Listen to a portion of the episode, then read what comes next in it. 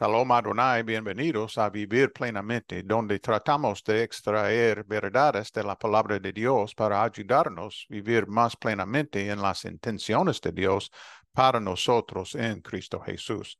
En nombre del doctor Warren Latham y el mío propio, soy Dan Dun. Leyendo de nuevo Apocalipsis capítulo 1 versos 4 hasta 6.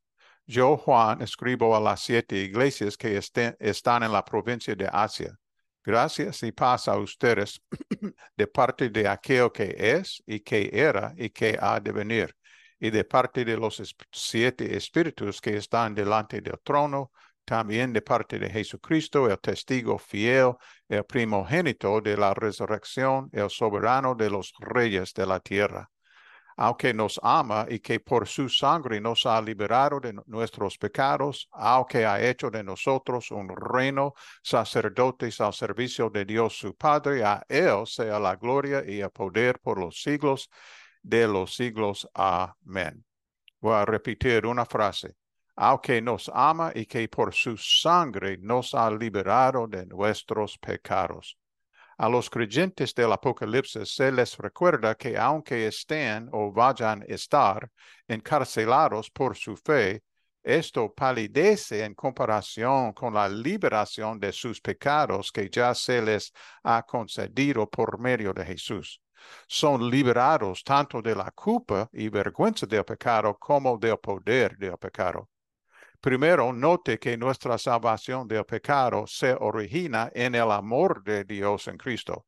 El que nos ama es una breve pero crítica declaración de la motivación que nos trajo la salvación. Rara vez hemos visto personas ganadas para Cristo por declaraciones de juicio y condenación.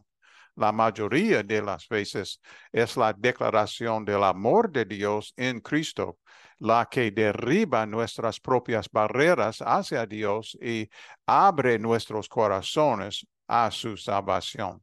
Es el amor de Dios el que nos ha liberado de nuestros pecados por su sangre. ¿Qué significa ser liberados de nuestros pecados? Ciertamente significa que somos liberados de la culpa del pecado por la sangre de Jesús. Dios nos ve a través de la sangre de Cristo que lava nuestro pecado y la culpa que lo acompaña.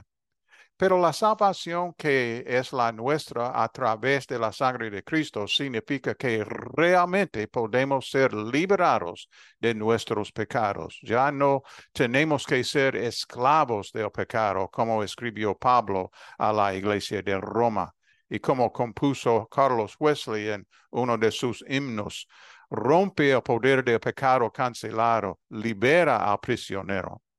A través del amor de Jesús y su sangre derramada, nuestra esclavitud al pecado se rompe y somos libres tanto de la culpa como del poder del pecado.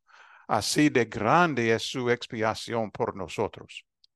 Al Apocalipsis a las siete iglesias declara esta gran verdad. Y así como fue verdad para ellos, es verdad para nosotros. Aleluya. Hemos sido liberados. Ya no estamos encarcelados por el pecado, encadenados por el pecado, destruidos o lisiados por el pecado. Libres. Amén. ¿Estás tú viviendo la libertad del pecado demostrada por el amoroso Salvador, cuya sangre nos limpia de todo pecado? Tú has sido liberado del pecado y de la muerte.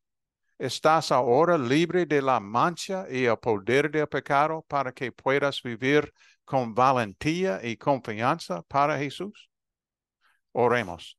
Gracias, Señor, por liberarnos tanto de la culpa del pecado como del poder del pecado. Te pedimos una unción fresca y poderosa de tu Espíritu para que podamos vivir plenamente en esa liberación tan hermosa. Gracias, gracias, gracias. En el nombre del gran Salvador, perdonador y liberador. Amén. Que tú viva plenamente en Jesús hoy y que Él viva plenamente en ti. Shalom Adonai.